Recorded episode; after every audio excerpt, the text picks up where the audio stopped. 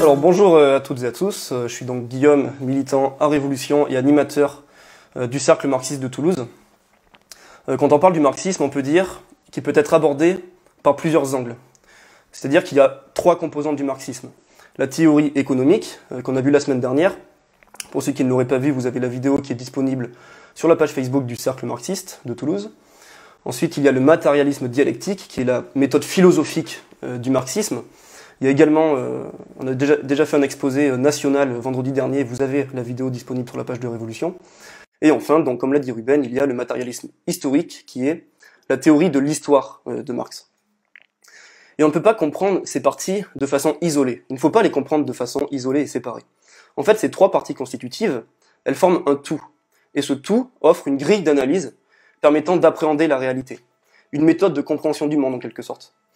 Quand on parle de la conception marxiste de l'histoire, on essaie euh, de répondre à la question plus précisément, qu'est-ce qui fait l'histoire?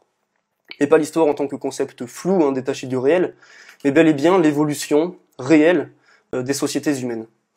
Pour certains historiens passés, mais encore pas mal d'historiens actuels d'ailleurs, l'histoire est vue comme étant une suite d'événements sans lien, la somme chaotique euh, de l'action des hommes en quelque sorte, une succession de hasards. Il n'y aurait pas de loi, il n'y aurait pas de logique.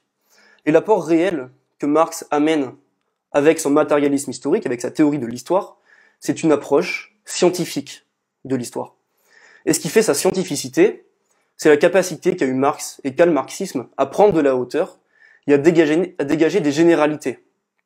C'est-à-dire, comme toute science, à découvrir des lois, à découvrir des tendances fondam- fondamentales qui régissent un processus, ici le processus euh, historique. Alors le marxisme n'a pas pour but la seule interprétation du monde, c'est très important. Mais il a pour but premier sa transformation consciente. D'où la célèbre phrase euh, de Marx, les philosophes n'ont fait qu'interpréter le monde de différentes manières, ce qui importe, c'est de le transformer. Et c'est pour ça que le marxisme donne une importance cruciale à l'histoire. Parce que pour transformer l'histoire, on doit savoir ce qui en régit le processus. Ainsi, quelles sont les forces historiques à mettre en mouvement pour pouvoir réaliser cette transformation. Dans un premier temps, je vais décrire brièvement les diverses conceptions de l'histoire qui se sont succédées euh, dans l'esprit des hommes afin de comprendre la différence qu'elles ont avec l'approche marxiste. Il y a trois, grandes conceptions de l'histoire qui se sont succédées. La première, c'est la conception dite théologique euh, de l'histoire. Cette conception existe depuis les premières sociétés humaines, traversé l'Anqui- l'Antiquité et le Moyen Âge comme étant euh, une pensée dominante, puisque elle dit que c'est Dieu, ou les dieux, ou tout autre euh, être surnaturel qui détermine tout, qui a tout créé, qui est à l'origine de l'histoire, et que cette histoire-là, eh bien, c'est un destin prédéterminé allant vers une fin. Voilà, ça c'est la première conception, c'est une conception religieuse en fait euh, de l'histoire. Ensuite, il va y avoir un tournant à la remise en cause de Dieu et de l'Église, en France par exemple au XVIIIe siècle, durant le siècle des Lumières. Et on en arrive à la deuxième conception, qui est la conception idéaliste de l'histoire. Cette conception dit que ce sont les idées, la raison, les opinions qui font l'histoire. Que les changements historiques sont induits par la volonté des grands hommes, mais également par le changement des mœurs euh, dans la société. Pour illustrer, on va prendre euh, Voltaire, qui dans son essai La philosophie historique, analyse les causes de la chute de l'Empire romain. Alors pourquoi les barbares ont pu détruire Rome pour Voltaire? Eh bien parce qu'à un moment donné de son histoire, il y a eu plus de moines que de soldats à Rome. Pourquoi est-ce qu'il y a eu plus de moines que de soldats? Parce qu'il y a eu un changement dans les mœurs. En fait, pour Voltaire, la cause principale de la chute de l'Empire romain, c'est le triomphe du christianisme. Et pourquoi, selon Voltaire, le christianisme a triomphé à Rome? Eh bien, conformément à la seule volonté de l'empereur Constantin. Alors, est-ce que la seule volonté d'une seule personne pouvait assurer le triomphe entier d'une religion euh, dans tout l'Empire romain? On peut en douter. Mais en fait, Voltaire, lui, il en était persuadé, c'était pas le seul. En fait, tous les philosophes et historiens et penseurs de son temps en étaient persuadés également. Mais pour Voltaire et ces philosophes-là, ce n'était pas Dieu, mais c'était bien les mœurs, les idées, les opinions qui faisaient l'histoire. Et ça, c'était un progrès énorme. Pourquoi? Parce que justement, il y a une notion de progrès qui s'est immiscée dans l'histoire. Parce que puisque les mœurs, euh, les sentiments, euh, les idées pouvaient s'améliorer, l'histoire également pouvait s'améliorer. C'était donc le règne de la raison face euh, à l'obscurantisme. Et aujourd'hui, c'est une conception, cette conception idéaliste, hein, encore très ancrée. liberté, égalité, fraternité, démocratie, sont soi-disant l'aboutissement du règne de la raison. Mais en fait, ces mots, quand on y réfléchit, ils sonnent plutôt creux. Parce que ce n'est pas parce qu'on les appose comme étant la devise d'une société que cette société est libre, euh, égalitaire, fraternelle et qu'elle est une démocratie. Ça, on s'en rend bien compte. On dit également aussi, euh, c'est très répandu, notamment dans les cours d'histoire au collège et au lycée, que ce sont les grands hommes qui ont fait l'histoire. On prend Hitler pour expliquer le nazisme. On prend Staline pour expliquer le stalinisme. De même pour certains, Lénine, euh, tout seul, a fait la révolution.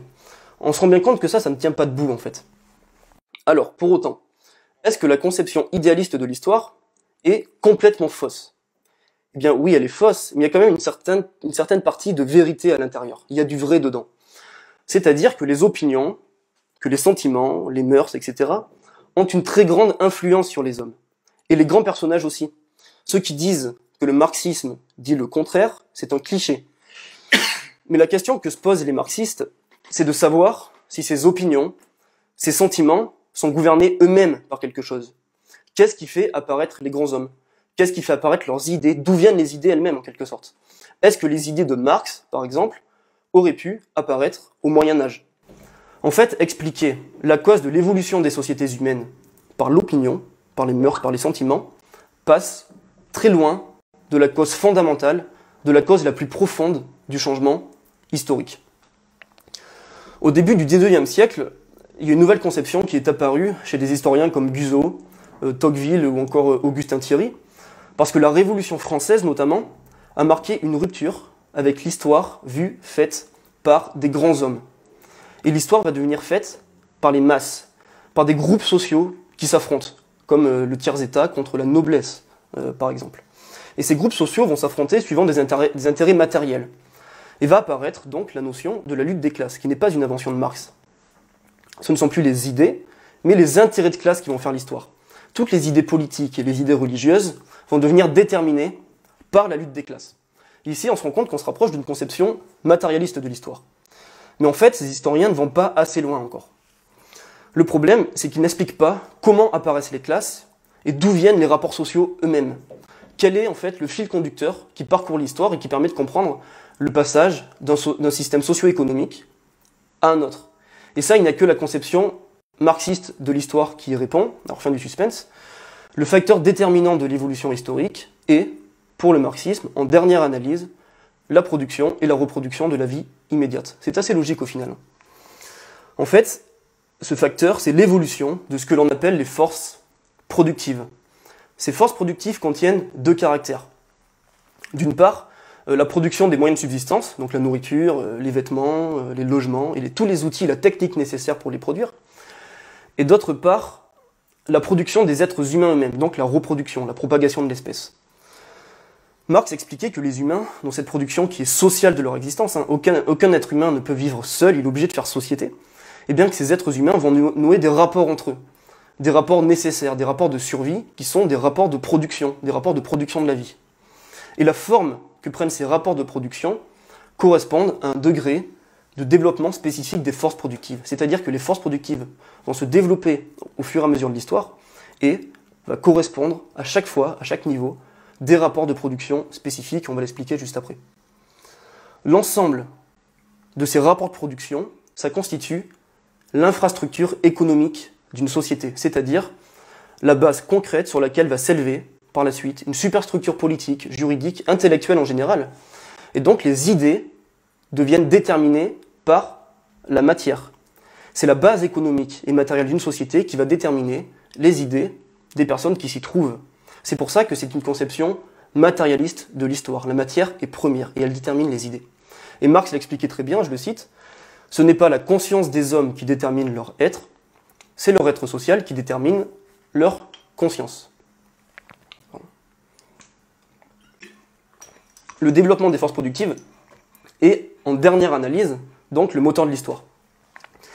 Et ici, c'est très important d'insister sur le en dernière analyse.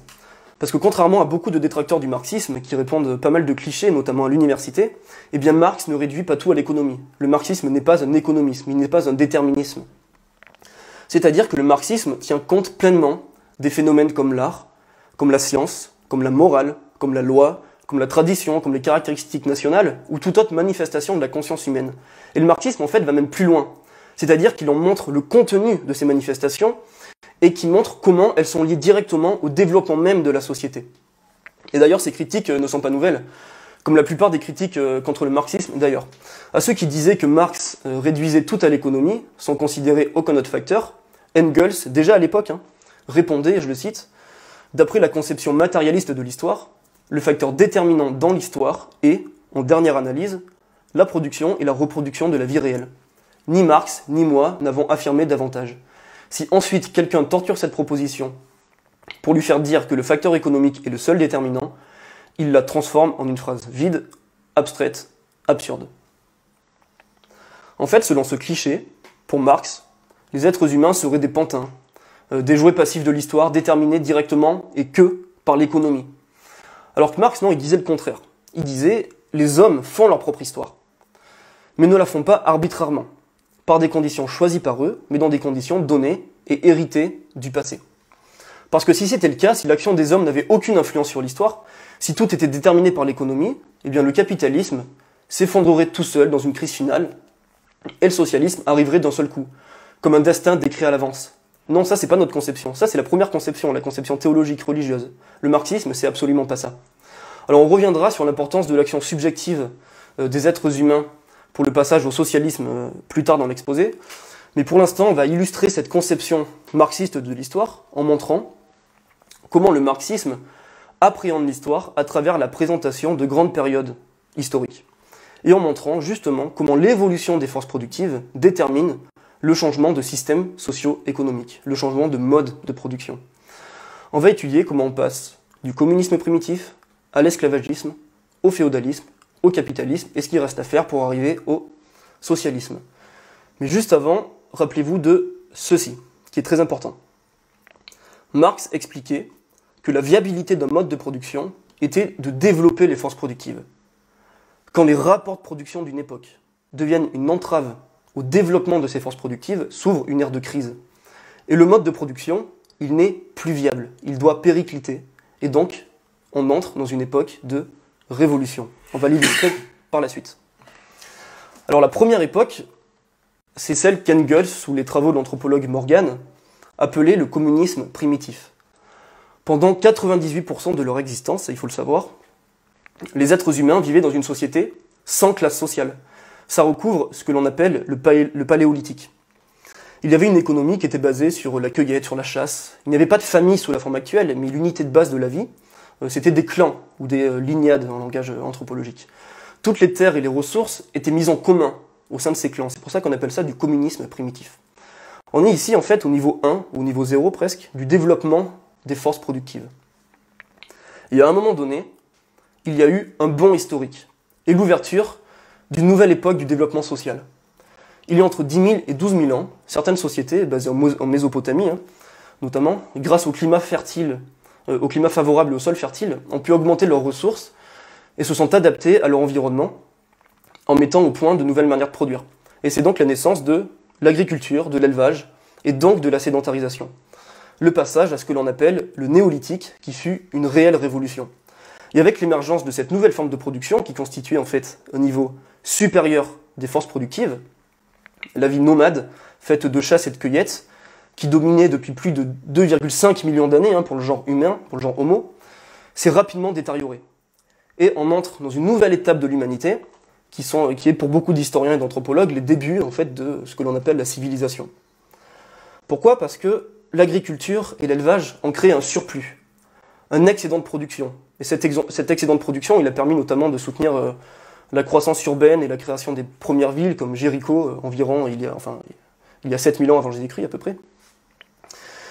Et cette étape correspond à la naissance de ce que l'on appelle la société de classe. Pourquoi? Parce que le surplus de production qui est apparu grâce à l'élevage et à l'agriculture a été accaparé par une certaine classe d'hommes qui va devenir la classe des exploiteurs, et une autre classe qui, elle, n'a rien, va devenir la classe des exploités. Et ainsi, de nouveaux rapports de production vont apparaître, que l'on appelle l'esclavage. On en arrive au deuxième système socio-économique qui est le système esclavagiste. Alors on ne doit pas, en tant que marxiste, juger l'histoire d'un point de vue morale. Pour nous, il n'y a pas de morale suprahistorique, mais seulement des morales précises qui correspondent à un type d'organisation de la société et à des intérêts de classe particuliers. Parce que les civilisations d'Égypte, de Mésopotamie, euh, des bords de l'Indus, de la Perse, de la Grèce et de la Rome antique ont marqué une incroyable accélération de l'histoire. En d'autres termes, l'esclavage et la naissance de la société de classe a provoqué un essor massif euh, des forces productives. Donc oui, à cette époque, on peut dire que l'esclavage a été un progrès. Pourquoi? Parce qu'il a libéré une faible proportion de la population qui n'avait plus besoin de travailler en fait pour assurer sa subsistance et donc qui pouvait se mettre à penser. Aristote le formulait très bien. L'homme ne commence à philosopher que lorsque ses moyens de subsistance sont assurés. En Grèce, en Rome, en Égypte antique, il y a eu les premières grandes créations artistiques, scientifiques, mathématiques, techniques, grâce à l'esclavage. Notre culture, notre littérature, notre architecture, notre médecine et dans bien des cas notre langue prennent partie dans cette atrocité qu'était l'esclavage. Mais oui, le système esclavagiste, c'est aussi le début de l'exploitation de l'homme par l'homme de la manière la plus féroce, de la manière la plus brutale qui soit, et également l'apparition des inégalités. À ce moment-là, l'histoire devient l'histoire de la lutte des classes, première phrase du manifeste du Parti communiste écrit par Marx et Engels en 1848. Alors par la suite, le système esclavagiste va se développer et l'Empire romain va devenir euh, relativement hégémonique, mais il va entrer lui aussi dans une ère de crise et donc de révolte. Il va y avoir des révoltes d'esclaves. Marx et Engels expliquaient que la lutte des classes se termine soit par la victoire d'une des classes, soit par la ruine commune des classes antagonistes. Et à Rome, ça a été la seconde option. En fait, Rome s'est effondrée sur environ 400 ans. Pourquoi? Parce que l'économie esclavagiste ne développait plus assez les forces productives les capacités de défense de Rome et la population de Rome ne pouvaient plus être euh, suffisamment entretenues. Et les barbares, par leurs grandes invasions, ont mis fin à ce système qui était déjà pourrissant. L'histoire pour le marxisme n'est absolument pas une ligne droite, comme ça, qui va vers le progrès, mais peut à tout moment régresser, connaît des révolutions, des régressions, des circonvolutions. Et ça, c'est ce qui s'est passé par la suite, euh, euh, c'est-à-dire que le développement des forces productives a été interrompu. Les villes ont été détruites et même abandonnées. Et cet abandon des villes et la migration vers les, campagnes, donc, ont formé les bases de ce que l'on a appelé le, féodalisme. C'est-à-dire que les gens euh, migraient vers les campagnes et cherchaient protection chez des seigneurs qui, vont, qui allaient devenir des seigneurs féodaux. Et donc le rapport de production euh, du nouveau système, qui est le, féodalisme, allait être le servage. Les serfs sont inféodés à leurs seigneurs. Donc troisième euh, système socio-économique, le féodalisme. On en est ici à peu près au 5e siècle après Jésus-Christ. Et pendant presque un millénaire, il n'y a pas eu d'invention notable à part la roue hydraulique et le moulin à vent. En d'autres termes, on a assisté à une éclipse culturelle totale. Il n'y a pas eu de réel progrès. La pensée humaine, l'art, euh, la science, la culture en général étaient réduits au niveau les plus primitifs, c'est-à-dire euh, ils faisaient que reproduire des figures théologiques, euh, des portraits religieux. Et ça, c'était justement la conséquence de l'effondrement des forces productives dont la culture dépend en dernier ressort, comme on l'a expliqué tout à l'heure. Donc les forces productives se sont effondrées et ont stagné pendant environ 1000 ans. Euh, beaucoup d'historiens euh, appellent cette période l'âge des ténèbres. Mais vers le XIVe et le XVe siècle, la pensée et la culture ont commencé à refleurir, au cours de la période que l'on appelait la Renaissance et qui porte bien son nom. Parce que durant cette période, l'histoire commençait à se débloquer, déterminée justement par un nouvel essor des forces productives. Les marchands, les artisans qui se développaient silencieusement depuis le Xe siècle commençaient à prendre de l'ampleur et allait devenir en fait la bourgeoisie montante. Hein. De grandes voies de navigation ont commencé à voir le jour, concentrant l'activité commerciale euh, dans des villes portuaires notamment, et allaient développer l'économie de ces villes, en Hollande, dans les Flandres, en Italie du Nord. Et ce nouvel essor des forces productives a amené un renouveau de l'art, un renouveau de la culture. L'art et la science de l'Antiquité ont été redécouverts. Et ici vont naître de grands artistes, de grands philosophes et scientifiques. Euh, Léonard de Vinci, Michel-Ange, Botticelli, Pétrarque, Bacon, Copernic, en fait un florilège de ceux qui ont touché les sommets de l'art et de la pensée humaine à cette époque ont vu le jour. Rappelez-vous ce que j'ai dit tout à l'heure. Quand les rapports de production deviennent une entrave pour les forces productives, s'ouvre une ère de révolution. Parce qu'à un certain stade de son développement, la bourgeoisie et ses nouveaux rapports de production, hein, qui émergeaient au sein même euh, du féodalisme, ont été entravés par les rapports de production féodaux justement. Sous l'époque féodale, les bourgeois devaient payer des taxes euh, à, la noblesse. Il n'y avait pas de monnaie unique également. Il n'y avait pas de marché national pour qu'elle puisse écouler ses marchandises euh, de la manière la plus aisée. Euh, il y avait une nécessité pour la bourgeoisie de renverser ces rapports de production féodaux afin de libérer euh, les forces productives. Et c'est pour cela que la bourgeoisie représentait le progrès à cette époque. En ce sens que sa domination, ce qui allait être le capitalisme, permettait en fait une croissance des forces productives. Et en effet, la bourgeoisie a mené ses propres révolutions contre l'ancien ordre féodal et s'est érigée en classe dirigeante et a assuré par la suite sa domination, donc quatrième système socio-économique, le capitalisme. Le plus bel exemple de ces révolutions bourgeoises, c'est la Révolution française, la grande Révolution française de 1789 à 1794. Pour comprendre la Révolution française, comme toute révolution d'ailleurs, il faut prendre un point de vue euh, de classe. Les différents partis, tendances et personnages qui entrent en scène à des rythmes déroutants ne sont que l'expression de la lutte des différentes classes qui sont arrivées au cours de cette période. Alors les différents partis et clubs, hein, c'est les Feuillants, les Girondins, les Jacobins, le club des Cordeliers. Euh, les personnages, c'est Vergniaud, Brissot, Danton, Marat, Robespierre. Il y en a eu beaucoup. Mais en fait, tous ces personnages et, ces tendances sont entrés en scène suivant une loi qui est commune à toutes les révolutions jusqu'à aujourd'hui. C'est que les tendances les plus radicales remplacent les tendances les plus modérées, et ce jusqu'à ce que la dynamique de la révolution s'essouffle, et que le film se déroule à l'envers, ici jusqu'au règne de Napoléon. Parce que pendant la Révolution française, les fractions les plus radicales avaient déjà eu en fait des idées qui se rapprochaient du communisme, en ce sens qu'elles voulaient lutter pour tous les opprimés. Robespierre, Babeuf par exemple, parlaient pour l'humanité tout entière. Alors écoutez ces mots de Robespierre par exemple, qui transpiraient en fait déjà l'idée du communisme, hein, je le cite, Les hommes de tous les pays sont frères, et les différents peuples doivent s'entraider, selon leur pouvoir comme les citoyens du même État. Celui qui opprime une nation se déclare l'ennemi de toutes, ou encore notre sort est attaché à celui de toutes les nations. Et le 10 août 1792, donc durant l'assaut qui allait libérer euh, le peuple français du joug de l'absolutisme, hein, il s'écriait Français, n'oubliez pas que vous tenez dans vos mains le dépôt des destinées de l'univers.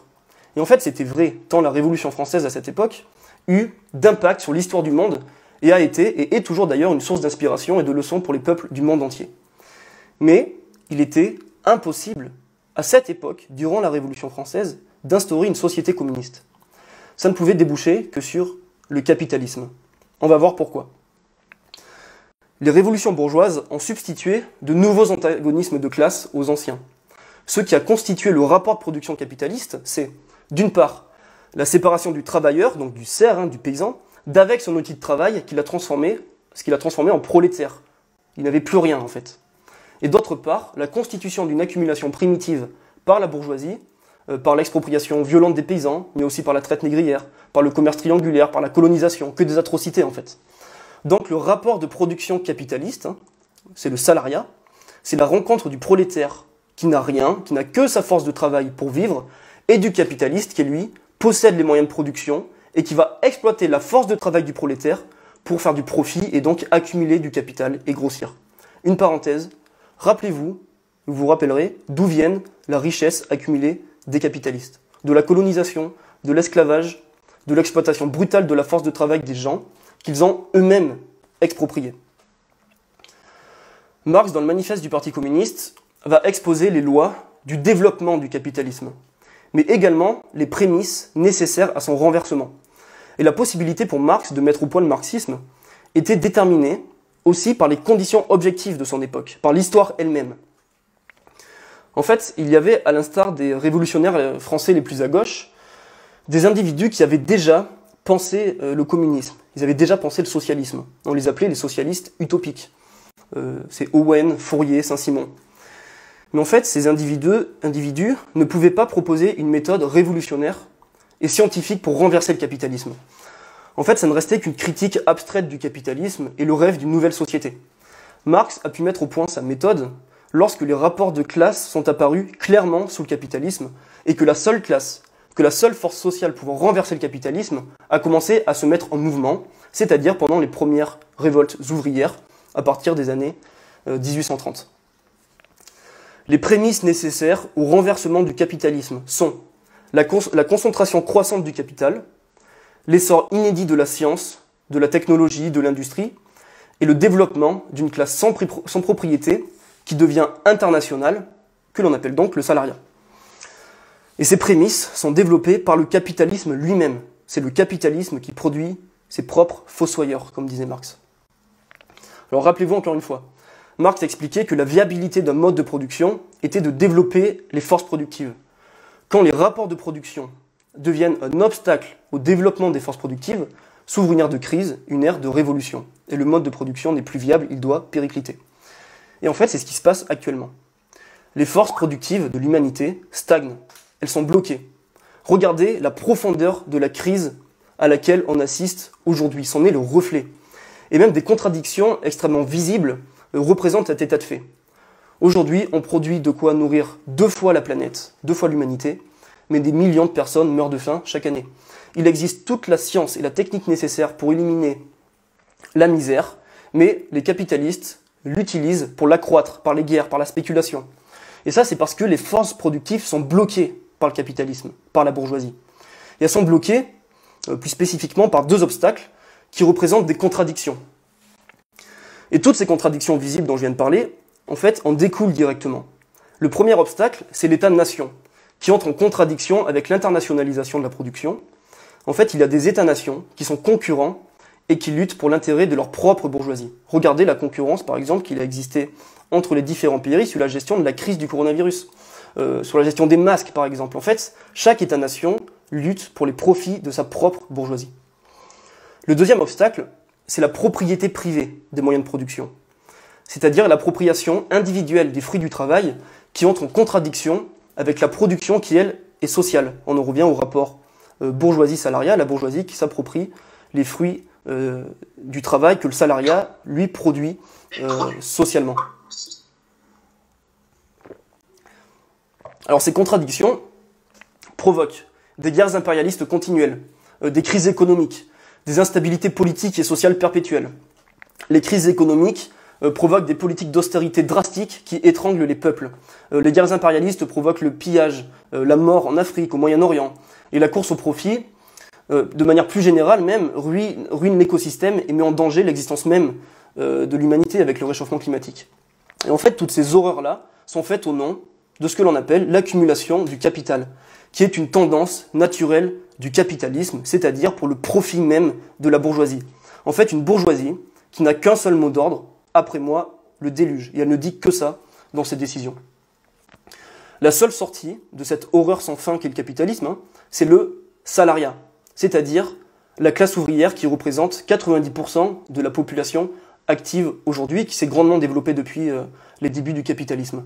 Parce que cette classe, de par la position qu'elle occupe dans le processus de production, à la puissance et l'intérêt d'exproprier euh, la bourgeoisie. Le salariat doit s'approprier par une grande vague populaire les moyens de production d'une société, ce qui permet à la société de vivre. Les banques, la grande distribution, les transports, les logements, et essayer de les, gérer démocratiquement.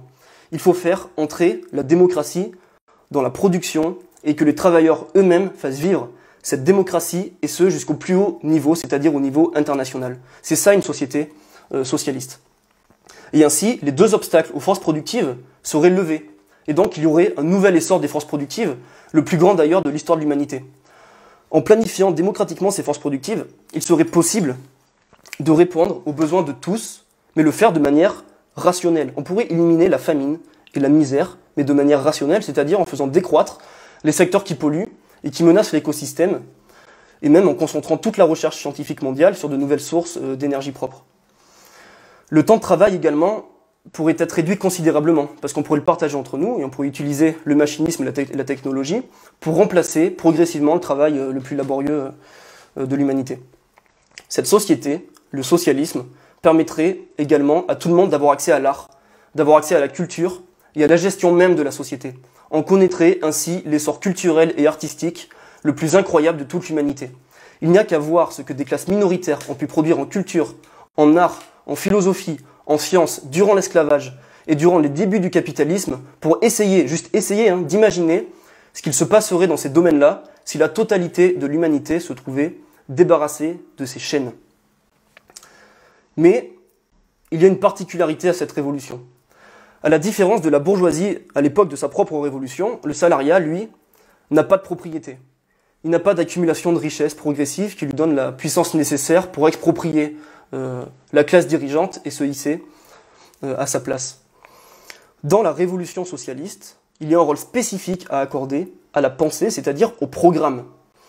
Ça doit être, et ça ne peut être, qu'une révolution consciente.